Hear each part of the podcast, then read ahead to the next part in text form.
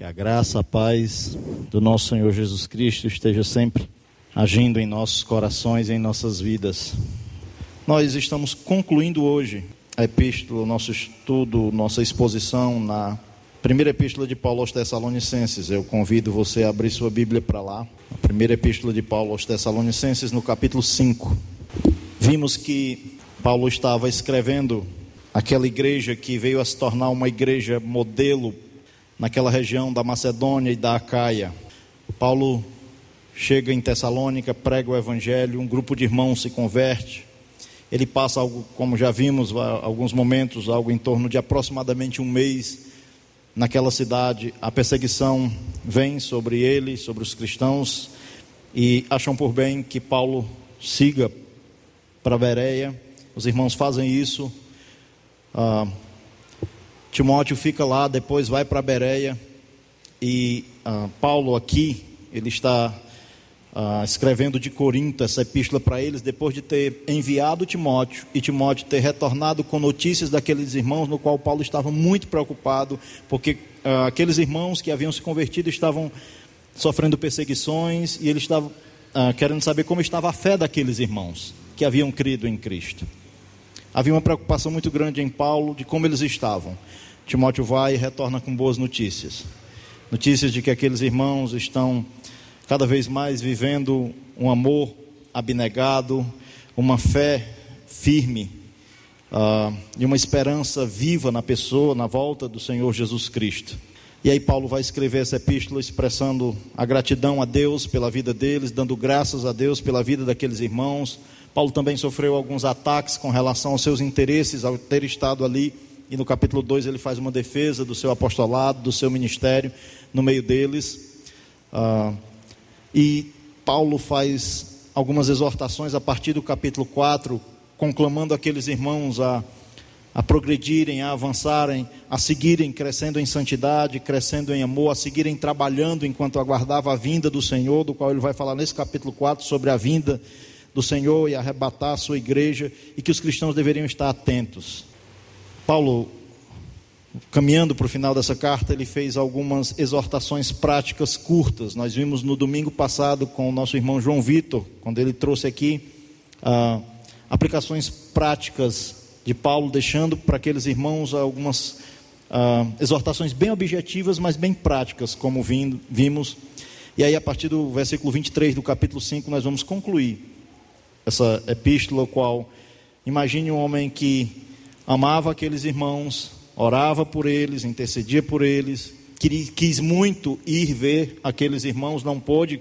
Na epístola ele mostra que ele tentou ir até eles, mas Satanás barrou o caminho, por isso ele achou por bem enviar Timóteo.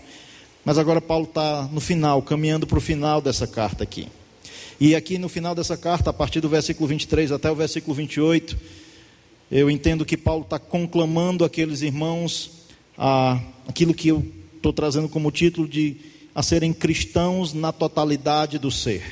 Ao concluir essa carta, nos seus últimos versículos, Paulo está conclamando aqueles irmãos a serem cristãos na totalidade do ser. Então, esse é o título da nossa mensagem de hoje: Cristãos na totalidade do ser. Vamos ler o versículo 23 do capítulo 5 até o final dessa carta. Diz o mesmo Deus da paz vos santifique em tudo, e o vosso espírito, alma e corpo sejam conservados íntegros e irrepreensíveis na vinda do nosso Senhor Jesus Cristo. Fiel ao que vos chama, o qual também o fará. Irmãos, orai por nós. Saudai todos os irmãos com ósculo santo. Conjuro-vos pelo Senhor que esta epístola seja lida a todos os irmãos. A graça de nosso Senhor Jesus Cristo seja convosco. Amém? Vamos orar, vamos pedir a Deus que esteja falando conosco. Pai, nós queremos lhe agradecer por Sua palavra, queremos lhe agradecer, Senhor, pelo livre acesso que temos a ela, que nos revela a vontade do Senhor para a nossa vida como cristãos, é por meio dela que o ser humano pode conhecer ao Senhor, conhecer ao seu Filho Jesus Cristo, e é por meio dela que o Senhor tem agido, trabalhado no meio do seu povo, também fortalecendo. Que o Senhor, mais uma vez, ó Pai, renove suas misericórdias sobre nossas vidas, falando ao nosso coração por meio da sua palavra que é viva e que é eficaz. E que haja mais uma vez no nosso meio edificação, fortalecimento, um trabalhar do Senhor em nossas vidas, uh, que o seu Santo Espírito possa estar operando em nosso meio, uh, por meio da Sua palavra, e que ela haja eficazmente em cada um de nós. Eu peço que o Senhor me use como instrumento nas Suas mãos. Eu peço que o Senhor esteja perdoando os nossos pecados e nos ajudando nesta noite a termos uma compreensão clara da Sua palavra que vai ser pregada nessa noite. É o que eu lhe peço em nome de Jesus. Amém e amém.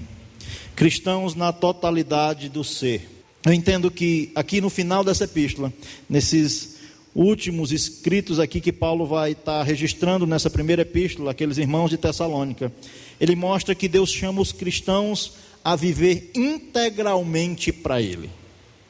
Deus aqui por meio da Sua palavra, vem nos mostrar que Ele chama cristãos, pessoas, para viverem integralmente para Ele. Não existe meio salvo, não existe meio céu, não existe meio inferno, não existe ah, meio crente. Quando alguém entrega a sua vida a Cristo, não pode ser uma entrega parcial, com reservas, tem que ser uma entrega total, plena porque Jesus Cristo é o Senhor.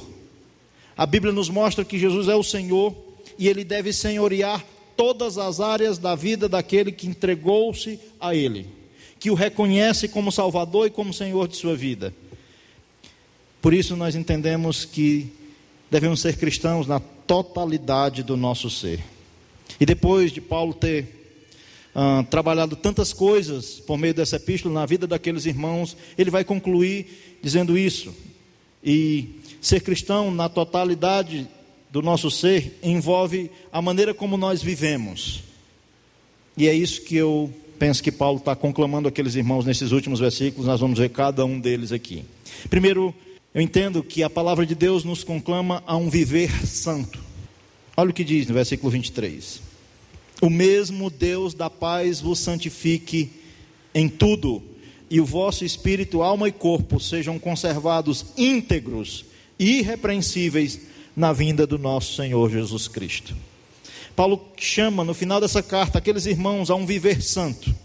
A santidade, ela envolve três P's aqui. Ela é posicional, que é aquele momento onde Deus nos separa, ser santo. A expressão santo significa isso, ser separado.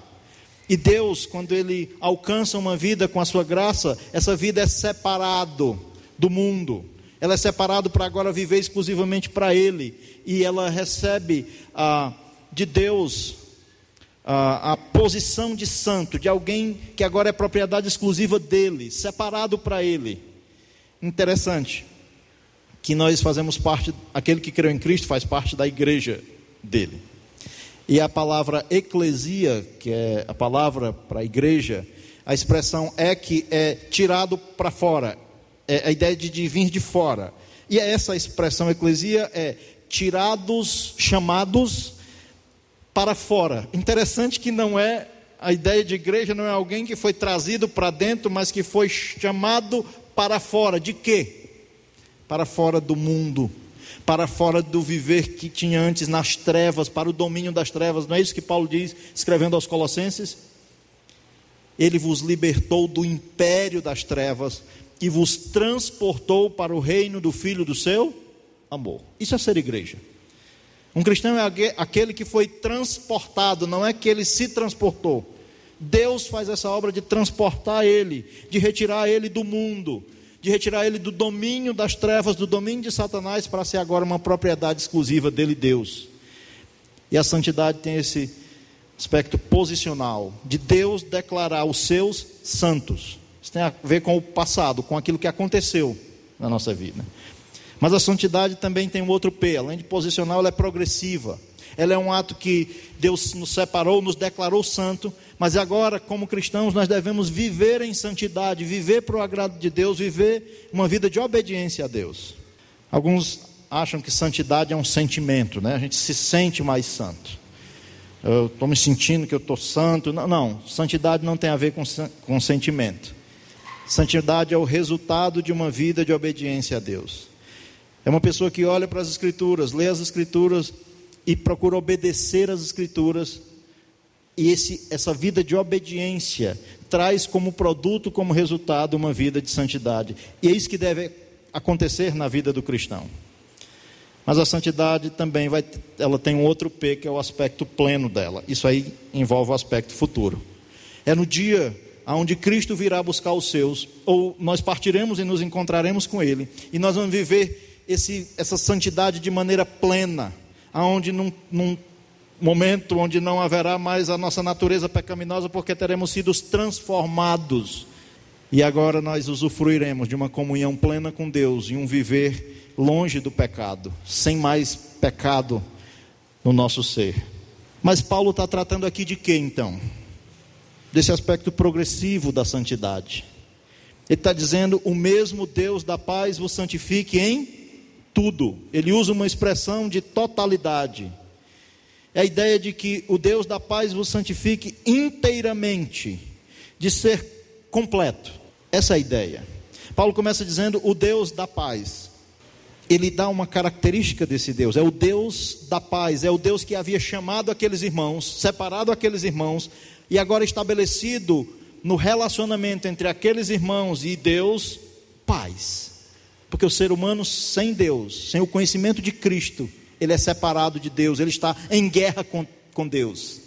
E Paulo vai falar que o mesmo Deus da paz, o Deus que estabeleceu paz por meio de Cristo entre os, aqueles que creram e Ele, Deus, e que esse Deus também é o Deus da paz, porque Ele quer que esses irmãos vivam em paz. Não era isso que ele havia dito no capítulo 4, versículo 13, no final desse versículo, do capítulo 4, versículo 13, olha lá comigo. Aliás, no capítulo 5 mesmo, versículo 13 diz: Que os tenhais com amor, falando a respeito dos líderes, em máxima consideração por causa do trabalho que realizam. E ele diz: Vivei em paz uns com os outros. Era o Deus que estabeleceu paz no relacionamento entre o ser humano e ele, por meio do seu Filho Jesus Cristo, e que quer que esses cristãos também vivam em paz. E esse Deus da paz, Paulo vai fazer aquilo que alguns chamam que é uma oração. Ele está registrando aqui um desejo dele para com Deus em relação àqueles irmãos. E é desejo de Deus para conosco. Que o Deus da paz nos santifique em tudo. Paulo já tinha falado sobre a santidade progressiva. Só que quando ele falou de santidade progressiva no capítulo 4, ponha seus olhos comigo no capítulo 4, versículo 4, ele diz o seguinte: ah, veja o versículo 3 e 4, né? Pois esta é a vontade de Deus, a vossa santificação, que vos abstenhais da prostituição. E olha o que ele diz no 4: que cada um de vós saiba possuir o próprio corpo em santificação e honra. É o homem quem vive em santidade. Paulo está dizendo que cada um deles e cada um de nós devemos saber possuir o nosso próprio corpo em santificação e honra. Então, essa questão da santificação, Paulo está dizendo que cada um tem uma responsabilidade nela. Tem ou não tem? Tem. O viver santo, somos nós que devemos viver em santidade. É uma responsabilidade nossa. Mas observe o que ele diz nesse versículo 23: O Deus da paz vos santifique em tudo quem é que santifica o cristão? Conforme Paulo está dizendo aqui. É Deus. Ele está rogando a Deus que esse Deus da paz, que estabeleceu paz entre eles, aqueles irmãos e ele, Deus, esse mesmo Deus santificasse eles em tudo. É Deus quem nos santifica. E a pergunta é: e aí? Quem é mesmo? É Deus que santifica ou somos nós que vivemos em santidade? Observe que essa expressão, vos santifique, é que realmente ninguém pode se santificar nessa questão passiva, no sentido de ação de santificação, quem santifica é Deus. Ninguém pode se santificar. Então a pergunta é: e como é mesmo? As duas coisas são verdades aqui. É Deus quem promove em nós um trabalhar em nossa vida, nos aperfeiçoando cada vez mais ao caráter do seu Filho, para vivermos uma vida em santidade. Ele nos separou e Ele trabalha em nossa vida. Ele não só separou e deixou agora é com vocês, não, Ele está no processo. Ele está envolvido nessa questão da santificação do seu povo. Ele separou, nos colocou numa posição de santos, separados, e nos ajuda nisso. E trabalha em nós isso. Mas isso não isenta da nossa responsabilidade de um viver em santidade, de um viver em obediência. A Bíblia mostra essas coisas, as duas verdades. Não é que depende 50% do homem e 50% de Deus. A santificação depende 100% de Deus ter separado o ser humano e ele vai trabalhando nesse ser humano, é uma é obra 100% dele. E esse viver em santidade é responsabilidade nossa, de vivermos uma vida em obediência a Ele. Paulo parece estar meio confuso? De maneira nenhuma. Isso é o princípio do Antigo Testamento, lá de Levítico 23. Abra lá em Levítico, no livro de Levítico, no capítulo 23. Levítico é um livro que fala muito disso. Quando nós pensamos lá, nós só vemos, às vezes, a ideia de rituais. Perdão, é 22, eu falei 23, não foi? É capítulo 22, viu? Nós pensamos na ideia de rituais. Mas, na verdade, ali, tudo que era feito dos sacrifícios apontava para a vinda do daquele que realizaria o sacrifício perfeito, pleno. E Levítico tem a ver com essa questão de santidade, de adoração a Deus. E olha o que ele diz no capítulo 22, no final desse capítulo. Versículo 32 ele diz: Não profanareis o meu santo nome. Quem é que não deveria profanar o santo nome de Deus? O povo de Deus. Eram eles que eram responsáveis de não profanar o santo nome dele. Ele vai dizer: Mas serei santificado no meio dos filhos de Israel. Como?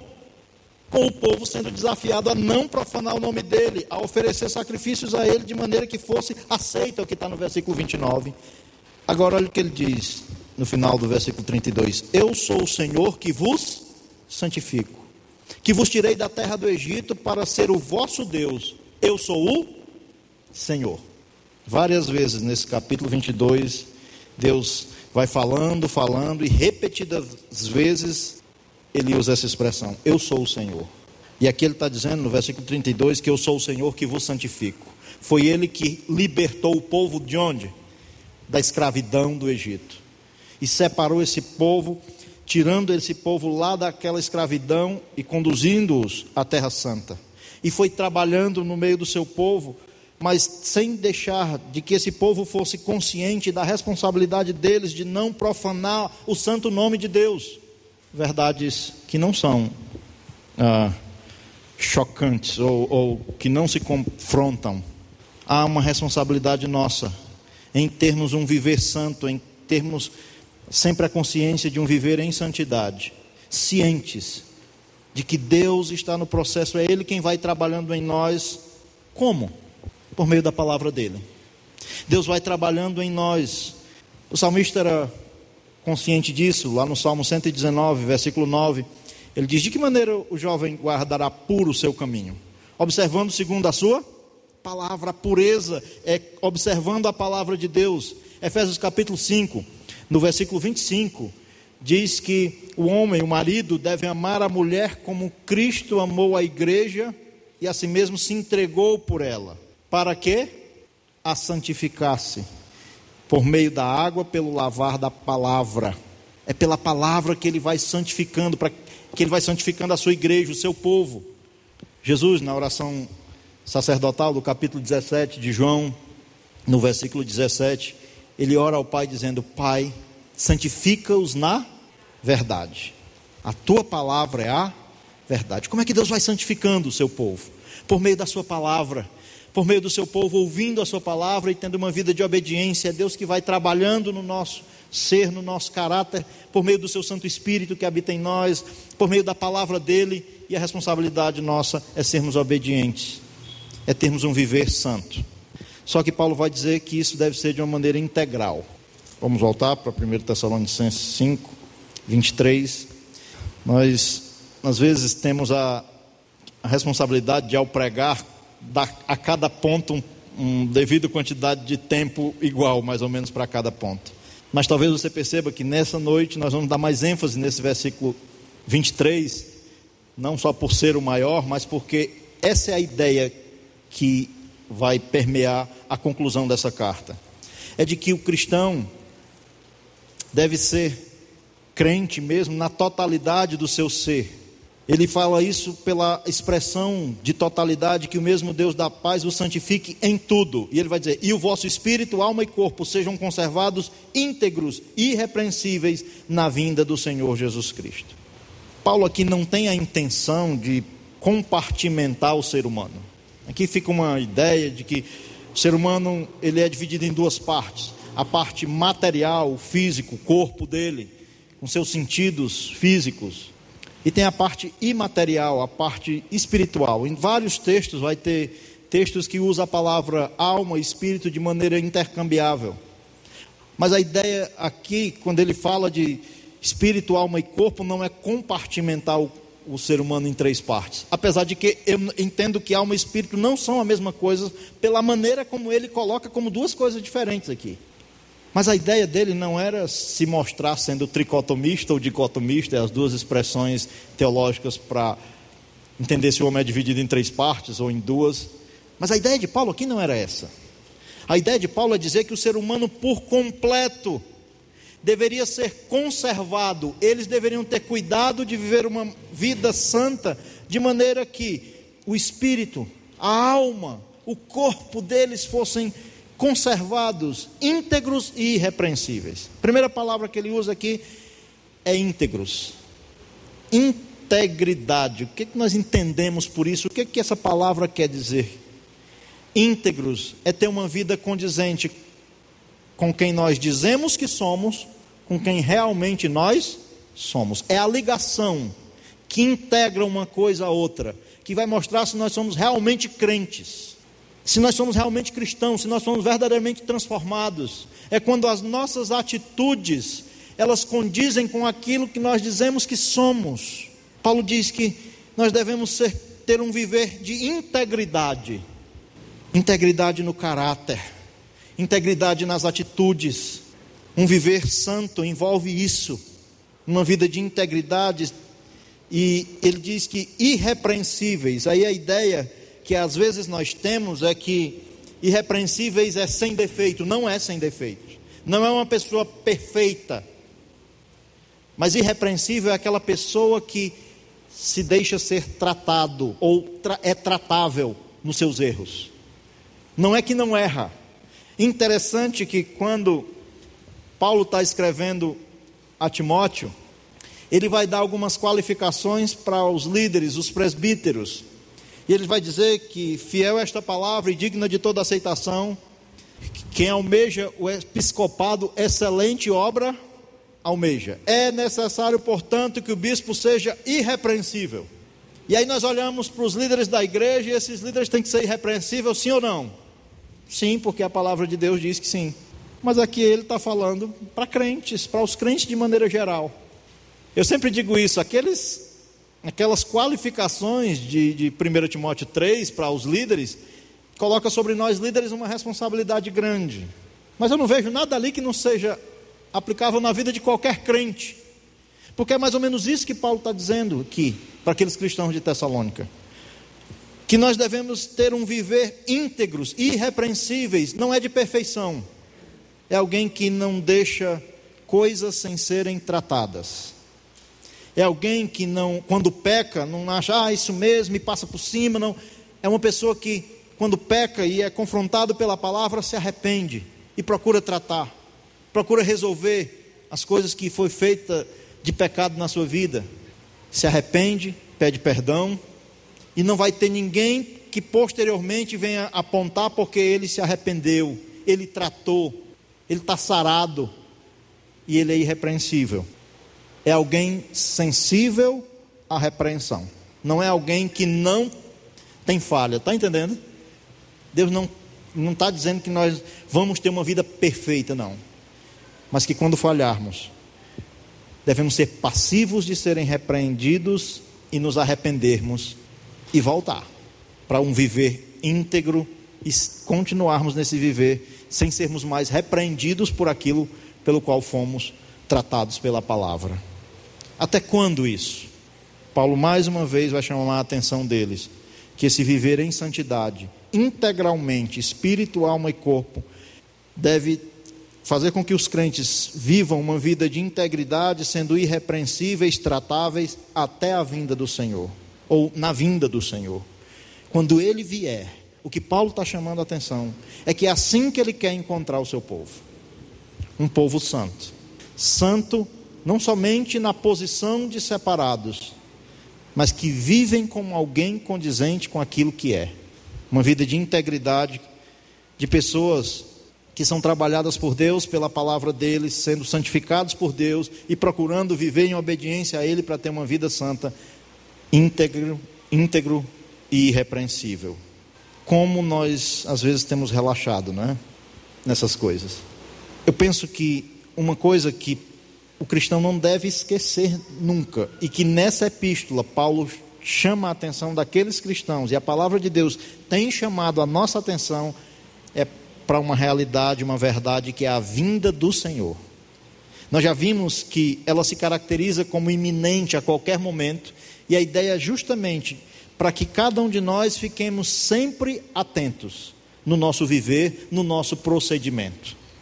Deus trabalha na nossa vida santificando a nossa vida, nos moldando a cada dia, a cada culto, a cada reunião, seja de um departamento de um ministério, sempre a palavra tem sido prioridade. O que falta não é palavra. As pessoas pensam que é porque precisamos de mais ensino, mais cursos, mais isso, mais aquilo. A minha percepção é que nós precisamos é obedecer mais aquilo que já sabemos.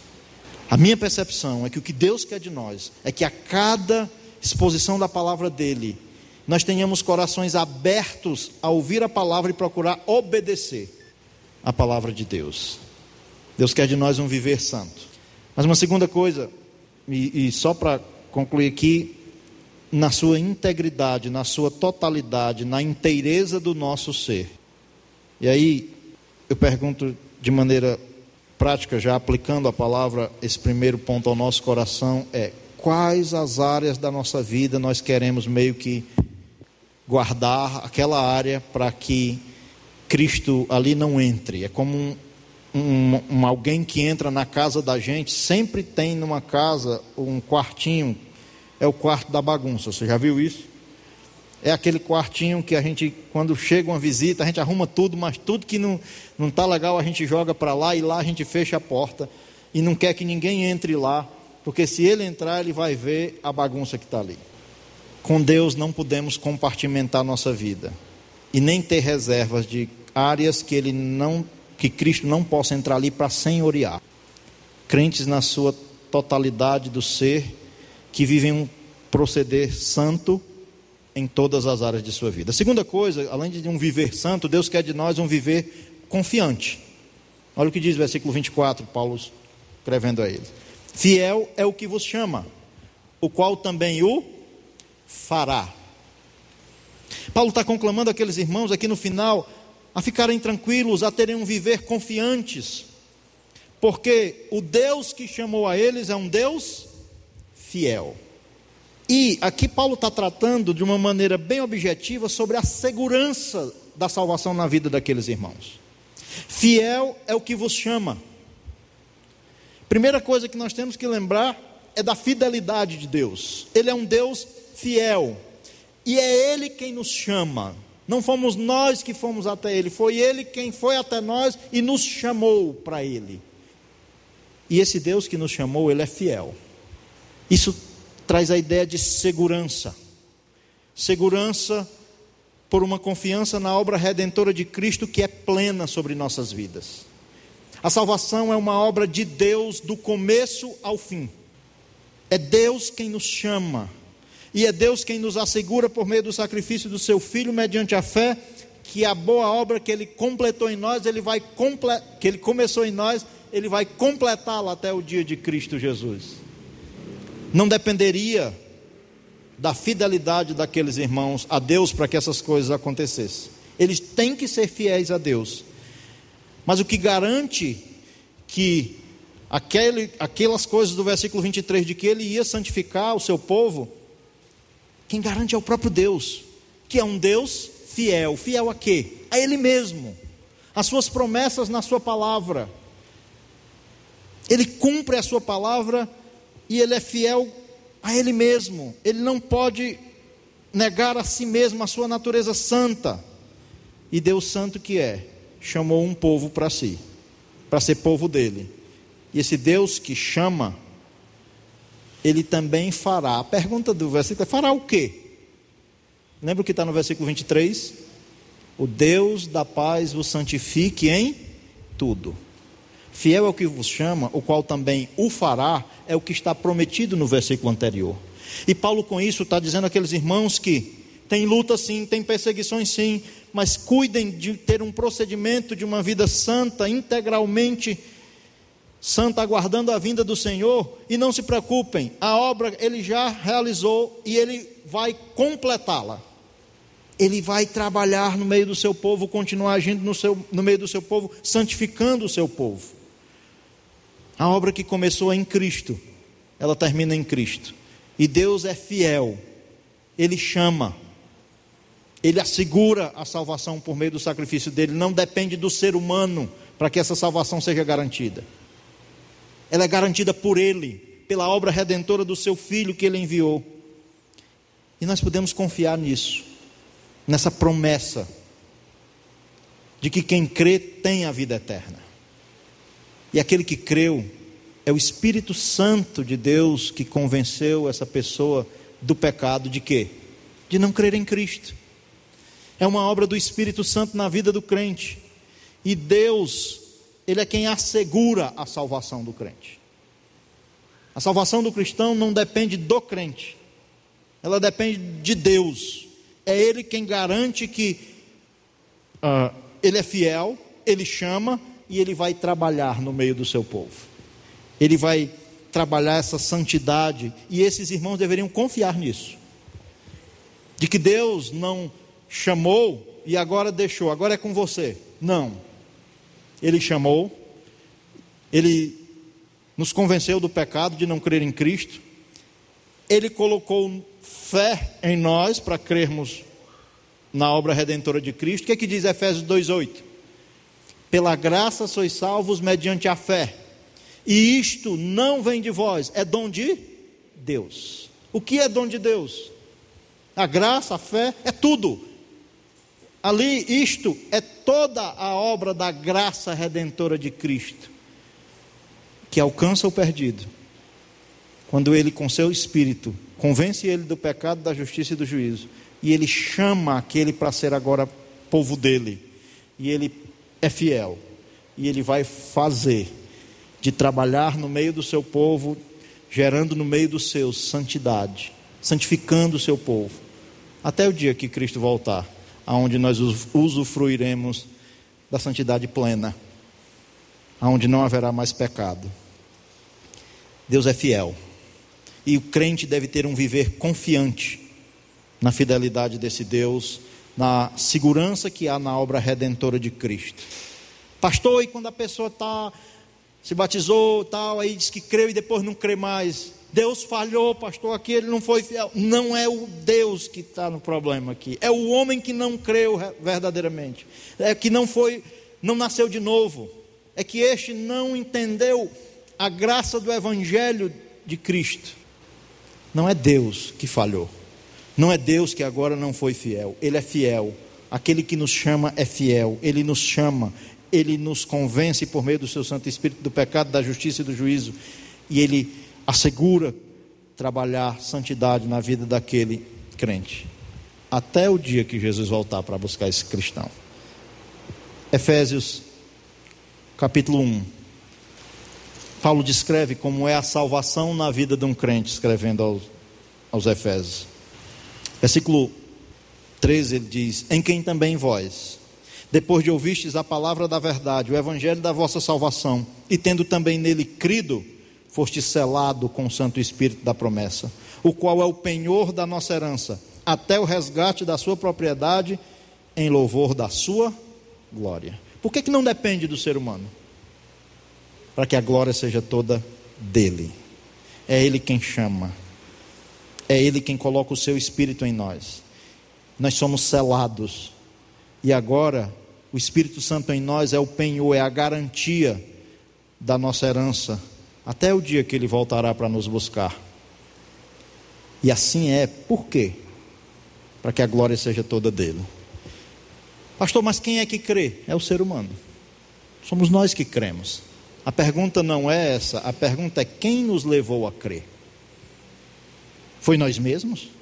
Foi o ser humano morto nos seus delitos e pecados? Não. Não há quem entenda, não há quem busque a Deus. O ser humano morto nos seus delitos e pecados, ele não quer Deus. Quando alguém verdadeiramente quer Deus em sua vida, reconhece que é um pecador, quer Cristo em sua vida, quer crer realmente nele, quer que ele senhorie sua vida, isso é porque Deus, por meio do seu Santo Espírito, trabalhou na vida dessa pessoa. E ele creu. E fiel é o que vos chama, o qual também o fará. Ele está trabalhando no meio do seu povo, por meio da sua palavra, ele está trabalhando nos seus. E nós devemos viver um viver confiante na obra redentora de Cristo, sabendo que Deus é fiel, foi Ele que nos chamou e Ele o fará. Ele guardará o seu povo até o dia que o Senhor Jesus voltar para nos buscar. Então, Paulo, através dessa epístola, conclama aqueles irmãos a um viver santo, conclama eles a um viver confiante na segurança da obra redentora de Cristo, e ele conclama aqueles irmãos a um viver dependente. Olha aqui uh, o que ele diz no versículo 25: Irmãos, orai por, orai por nós. Quando Paulo começou essa epístola, ele começou escrevendo dizendo que era Paulo, Silvano e Timóteo. O Silvano é o Silas. Era essa equipe missionária que estava evangelizando e ele orava por aqueles irmãos. Paulo orava por eles. Várias vezes nessa carta nós vemos que Paulo era alguém que amava aqueles irmãos, que orava por eles, mas no final dessa carta Paulo faz agora um pedido a eles. E o pedido que Paulo faz a eles é: orem por nós. Paulo pede oração, irmãos. E não é falta de confiança. Pedir oração é confiança em Deus. Tem gente que tem problema de achar que, que se pedir oração, não tem. Pedir oração é confiança de que Deus é quem age na nossa vida. É pedir, se junte a mim, o que não pode é só pedir os outros para orar e não orar. Falta de confiança não é pedir oração. Falta de confiança é não orar. Não orar é falta de confiança. Pelo, e até é uma autoconfiança. Agora, pedir oração, alguém que ora como Paulo orava por eles, e pedir a eles que esteja orando por eles, Paulo, Silvano e Timóteo, por ele e pela equipe dele, mostra que Paulo tinha um viver confiante em Deus não era nele mesmo e nem achando que só ele mesmo orando basta. Ele pede àqueles irmãos que orem por eles, e isso é dependência. Paulo entende que ele estava sendo obediente, pregando o evangelho, já tinha passado pelo meio deles, mas Paulo entende que precisa continuar. E ele pede àqueles irmãos que orem por ele. Paulo, alguém que teve uma experiência de ser arrebatado, elevado ao que ele chama lá do terceiro céu. Tem experiências que ele disse que não era nem, dava nem para escrever, para registrar, porque ninguém ia entender. Um grande teólogo, um excelente missionário, um grande evangelista, um apologeta top, um plantador de igreja, um crente que pede oração. Eu fico espantado com alguns níveis de conhecimento de Deus que algumas pessoas chegam que dizem: não, eu já não preciso pedir oração, não. Estou tranquilo, já conheço bastante das Escrituras. Deus é soberano. Paulo sabe que Deus é soberano. Nós, o que nós temos de informações sobre a soberania de Deus através das epístolas dele é algo fantástico. Mas a soberania de Deus não isenta Paulo de ser consciente da dependência dele desse Deus. E ele diz: irmãos, orem por nós. Ore. Ele entende que ele precisa de oração para que Deus continue a usá-lo, para Deus continu, continuar a guardá-lo, para Deus continuar a trabalhar na vida dele, ele pede oração. Irmãos, orem por nós. Ele não dá a especificação do pedido. Não é isso? Olha aqui. Irmãos, orai por nós. E é orai, não é orem. Orai, parece que aqui a ideia é essa mesmo. Vocês devem orar por nós. Ninguém conhece mais a Deus do que o próprio Cristo. E Cristo, ele chega na casa de Marta e Maria quando ele é o próprio Deus, né? Só para deixar claro aqui. Mas ele chega na casa de Marta e Maria e Lázaro está morto. E ele vai ressuscitar Lázaro. E ele chora. João 11:35 diz que Jesus chorou. Eu acho interessante que tem gente que não pede oração, não chora, não tá mal, porque agora, irmãos, o cara perdeu a mãe. Aí a gente chega lá, o irmão está chorando e a gente diz o que para ele? Irmão, Deus é soberano. Ele perdeu a mãe. Ele pode chorar. O cara perde um filho. Irmão, é assim mesmo. Temos que confiar, Deus é soberano. Deus é soberano. Mas a soberania de, de Deus não nos isentou de sermos humanos. Cristo ia ressuscitar Lázaro e chorou. Quem é o grande teólogo na fila do pão que acha que crente não pode chorar, não pode pedir oração? É demonstração de fraqueza. Pedir oração é demonstração de fraqueza. O crente deve ter uma vida de oração no qual ele não pode pedir. Meus irmãos, Paulo era consciente da dependência dele de Deus. Ele não era alguém autossuficiente. E ele pede oração. Não só aqui. Vai lá para a segunda epístola aos Tessalonicenses, no capítulo 3, versículo 1. Primeiro, 2 Tessalonicenses 3, 1. Finalmente, irmãos, orai por nós. Aqui ele dá o pedido que ele quer que aqueles irmãos orem por ele. Para que era? Para que a palavra do Senhor se propague e seja o quê? glorificada, como também está acontecendo entre vós. Vá lá para Efésios, capítulo 6. Efésios 6, versículo 18. Ele diz: com toda oração e súplica, orando em todo o tempo no Espírito, e para isso vigiando com toda perseverança e súplica por todos os santos, e também por quem? Por mim. Para quê? para que me seja dada no abrir da minha boca a palavra, para que com intrepidez fazer conhecido o mistério do Evangelho. Irmãos, ore por mim. Eu prego a palavra. E me, se você puder marcar nessa, na sua Bíblia, Efésios 5, 19, bota assim: o pastor. Eu tenho um amigo meu de ministério. E eu pedi isso a ele. Quando você orar por mim, lembre de Efésios 5, 19. Que é isso, pastor? Estude, estude a palavra. Você tem que estudar a palavra, você tem que conhecer mais, conhecer mais. E o que impede de estudar e pedir oração para que Deus nos use, para que Deus, ao abrir da nossa boca, Ele nos dê intrepidez para pregar a palavra dEle. Pedir oração não é fraqueza, é dependência. É confiança de que não é nós mesmos, nem por nós mesmos que nós conseguimos nada. É Deus agindo na nossa vida. Não tenha vergonha de pedir oração, não. Paulo não tinha. Então não pense que pedir oração é fraqueza da parte dos crentes. Paulo diz: irmãos, orem por nós. Ore. Ore pelos irmãos e não tenha vergonha de pedir irmãos para orar por você. Nós devemos entender que Paulo está conclamando aqueles irmãos a orar. orar por eles. Paulo já tinha declarado que orava por aqueles irmãos.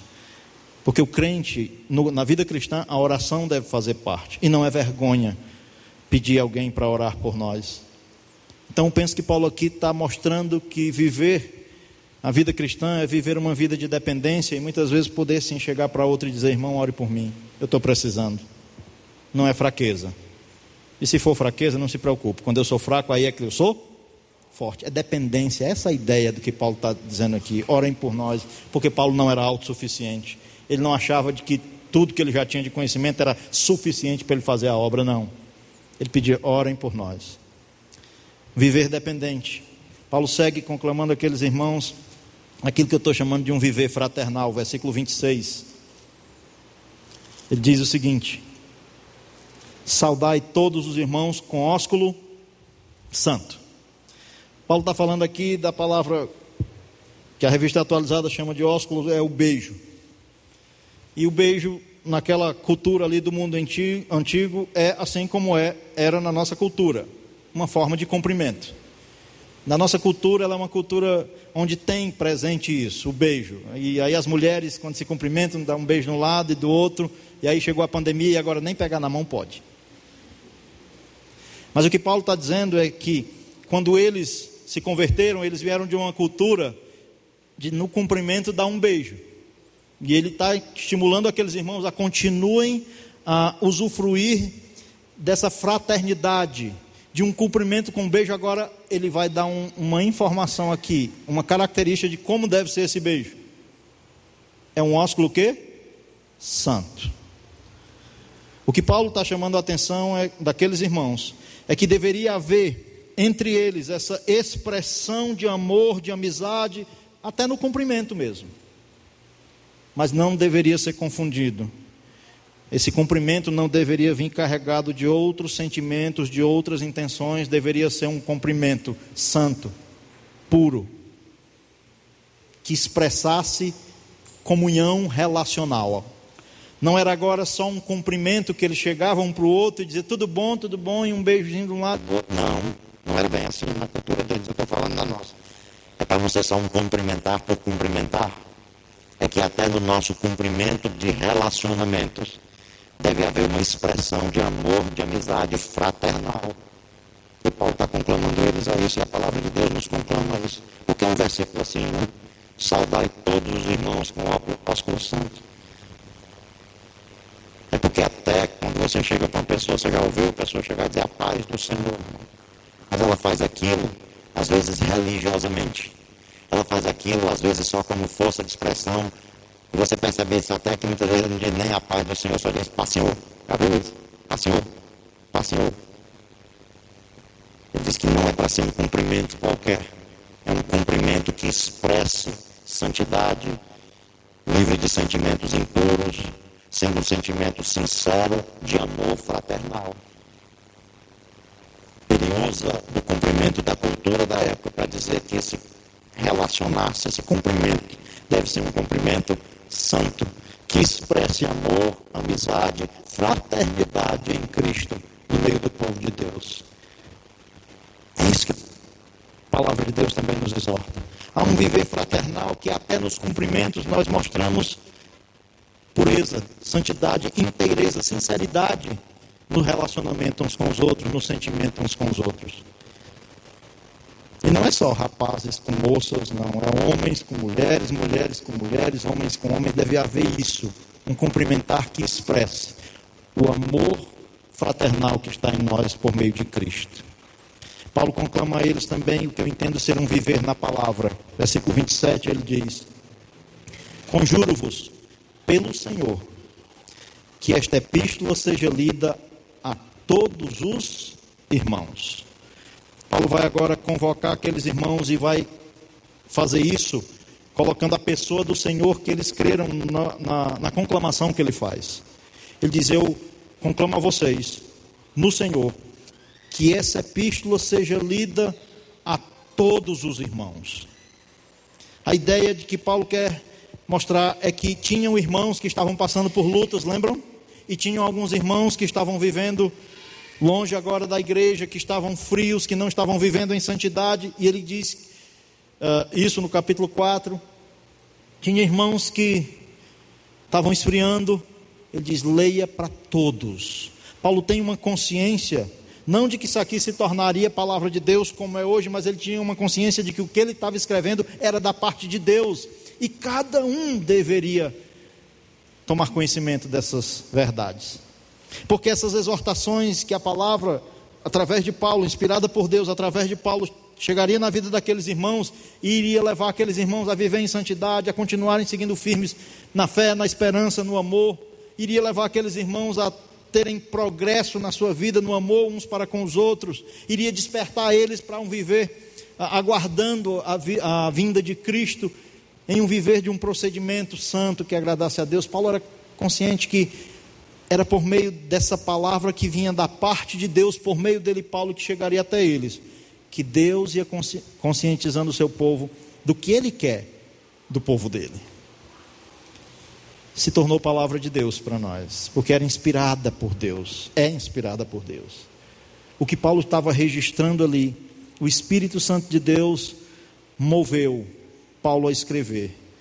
E agora Paulo está conclamando aqui, mesmo sem essa consciência do que aquilo se tornaria posteriormente, mas ele entende que é algo da parte de Deus para a vida do seu povo.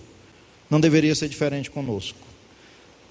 Paulo, quando pregou a palavra para eles ali, ele começou falando do Antigo Testamento, porque ele teve na sinagoga com eles três sábados, lembra? E ele falou do Antigo Testamento fazendo conexão com Cristo. E sabe qual foi a reação daqueles irmãos? Está registrado no capítulo 2. Abra comigo no 1 Tessalonicenses 2. Ele diz: Outra razão ainda temos nós para incessantemente dar graças a Deus. Lembra? No começo da epístola, ele começou dando graças a Deus, fazendo menção deles sempre nas orações que ele fazia por eles, recordando sempre da operosidade da fé, da abnegação, do amor e da firmeza da esperança que eles tinham em Cristo. Agora ele está dando graças a Deus pela vida daqueles irmãos por outra coisa é que, tendo recebido a palavra que de nós ouvistes, que é de Deus, acolheste não como palavra de homens, e sim como em verdade é a palavra de Deus, o qual com efeito está operando eficazmente em vós os que credes. Ao conclamar aqueles irmãos que essa epístola fosse lida, Paulo tem o mesmo pensamento, de que agora o que ele está escrevendo essa palavra deveria ser lida a todos, porque ela iria operar eficazmente no meio daqueles que creram. E assim deve ser a palavra de Deus hoje. Acolhida como de fato ela é, palavra de Deus, não é de homens. Independente de quem suba aqui para pregar, se é um crente, se é um servo de Deus, um cristão, nascido de novo, alcançado pela graça de Cristo, quando ele abrir a palavra e expor a palavra de Deus, o nosso coração deve estar atento para o que Deus tem a falar por meio da sua palavra. O nosso coração tem que estar nisso. E pedir, Senhor, fale comigo, trabalhe na minha vida, trabalhe no meu ser, molde. Mas sabe, passa também pelo, por como está o nosso coração, se ele está aberto para a palavra. Às vezes a gente pensa tanto em quem é que está pregando que esquece do que está sendo pregado. Às vezes a nossa ênfase está mais no quem, e agora está, não é no quem missionário, não, é, é, é em quem está pregando. E agora está assim: o dia é fulano que prega, é não. Na TV tem uns camaradas, no YouTube tem uns camaradas top. O cara só faz, senta no sofá, tem televisão fácil, com internet, acesso fácil, só faz, bota o play lá e vai se alimentar, porque lá a pregação é sólida. A pregação ela é profunda. O pastor tem conhecimento do grego e do hebraico, e lá ele é professor de seminário, e lá ele prega. Aqui na igreja, o conhecimento desse pastor é fraco. Não é a pessoa, é a palavra. Paulo entende que a palavra fosse lida, porque ela iria operar eficazmente no meio do povo de Deus, daqueles que creram. O pastor, assim como o pastorear tem dois ângulos, o pastorear e o ser pastoreado a palavra também tem esses dois ângulos: o pregar da palavra e o receber dela também no coração. Nós passamos por essa epístola, versículo por versículo. Da mesma maneira que essa palavra foi lida completamente para aqueles irmãos em Tessalônica, domingo a domingo, ela foi lida, pregada, exposta aos nossos corações e como estava o nosso coração para receber a palavra? Será que nós recebemos como aqueles irmãos recebiam? Como de fato é? Palavra de Deus não é palavra de homens, é palavra de Deus. Deus age no meio do seu povo e convoca o, viver, o seu povo a um viver na palavra. Não só quando ela é pregada no domingo, mas de como ela é lida, crida e vivida no nosso meio. A palavra de Deus quando ela é lida, crida e vivida, ela transforma a vida de um ser humano. Não tem como. Então não é só ler, não é só ouvir, é ler, crer e viver. E ela vai operando eficazmente no nosso meio, nos gerando em nós cada vez mais, cada vez mais um viver que agrada a Deus. É um viver santo, um viver confiante, um viver dependente, um viver fraternal, um viver na palavra. E Paulo encerra no versículo 28, dizendo: A graça de nosso Senhor Jesus Cristo seja convosco. O que temos aqui é uma bênção final de Paulo. Mas a bênção final de Paulo é fundamentada na graça. E o que Paulo está abençoando aqueles irmãos aqui no final dessa carta, está mostrando também que o viver cristão deve ser um viver na graça de Deus. Ele começou essa epístola falando disso. Abra no capítulo 1, versículo 1. Paulo, Silvano e Timóteo, a igreja dos Tessalonicenses, a eclesia, aqueles que foram chamados para fora do mundo, para ser um povo agora que vai usufruir de um relacionamento diferente com Deus, o qual na própria epístola ele expressa. Paulo, Silvano e Timóteo, a igreja dos Tessalonicenses, em Deus Pai e no Senhor Jesus Cristo. Ele está escrevendo aqueles irmãos que são chamados agora a viver um relacionamento que tem Deus como Pai, que tem Jesus Cristo como Senhor. Ele diz: graça e paz a vós outros. É como ele conclui. Também despertando aqueles irmãos a um viver na graça, na graça de nosso Senhor Jesus Cristo. Paulo termina dando essa bênção final, mas lembrando que aqueles irmãos, conclamando aqueles irmãos a um viver nesta graça, na graça do nosso Senhor Jesus Cristo, na graça que é esse favor imerecido de Deus, em ter nos entregue seu Filho, Jesus Cristo, para morrer por nós, mesmo sendo nós ainda pecadores. E não somente nos salvou por meio de Cristo, mas por meio do seu Espírito, fez com que esse Deus agora habitasse em nós. E fiel é o que nos chama, o qual também o fará, nos santificará, nos conduzirá, nos sustentará, trabalhará em nossa vida, tudo por meio da sua graça. Não é por mérito nenhum nosso. A graça, ela confronta o mérito. Paulo está dizendo que a graça do nosso Senhor Jesus Cristo seja convosco.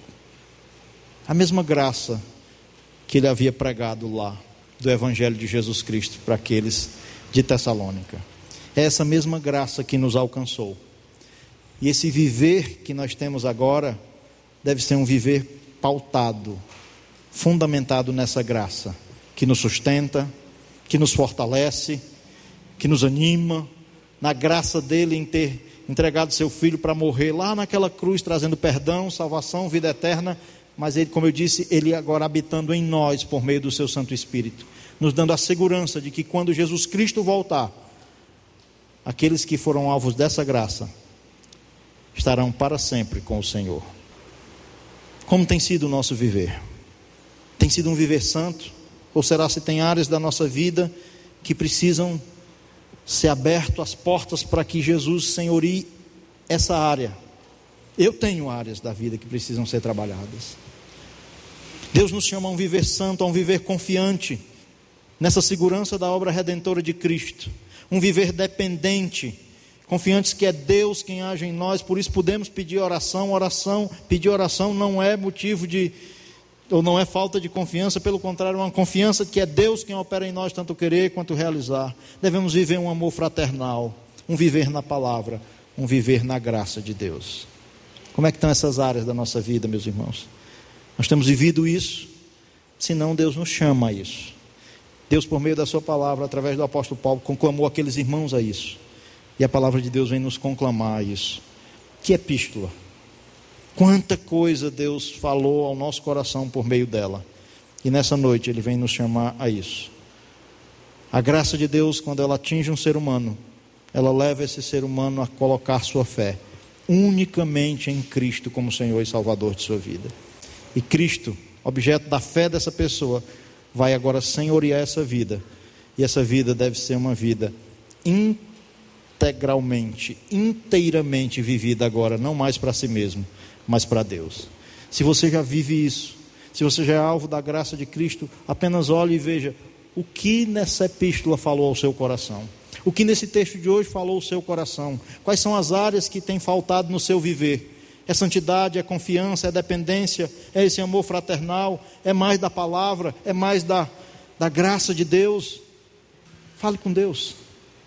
Senhor, me ajude que nessa área aqui eu possa estar sendo mais trabalhado pelo Senhor. Mas talvez você está aqui nessa noite e você ainda não foi alvo dessa graça. O nosso desejo e oração é que o Espírito Santo lhe convença da sua condição de pecador, de que você por você mesmo nunca conseguirá se santificar, nem conseguirá salvação, porque a salvação é unicamente por meio de Cristo. Ela é uma obra de Deus por meio de Cristo. E por meio do seu Filho, ele realizou uma obra lá na cruz, trazendo perdão, salvação e vida eterna. E se o Espírito Santo lhe convence do pecado, da justiça e do juízo, e se o Espírito Santo lhe desafia a crer unicamente em Cristo para que você tenha, por graça, a salvação, a vida eterna e o perdão dos seus pecados, você é convocado nessa noite a isso. Talvez você está aqui nos visitando e nunca ouviu falar desse evangelho da graça. A graça salvadora que há em Cristo Jesus, que salva perdidos pecadores. Se Deus falou ao seu coração, entregue sua vida a Jesus. Creia unicamente em Jesus como Salvador da sua vida, para que você possa usufruir da eternidade com Deus, de receber o perdão dos pecados e ter paz com Deus.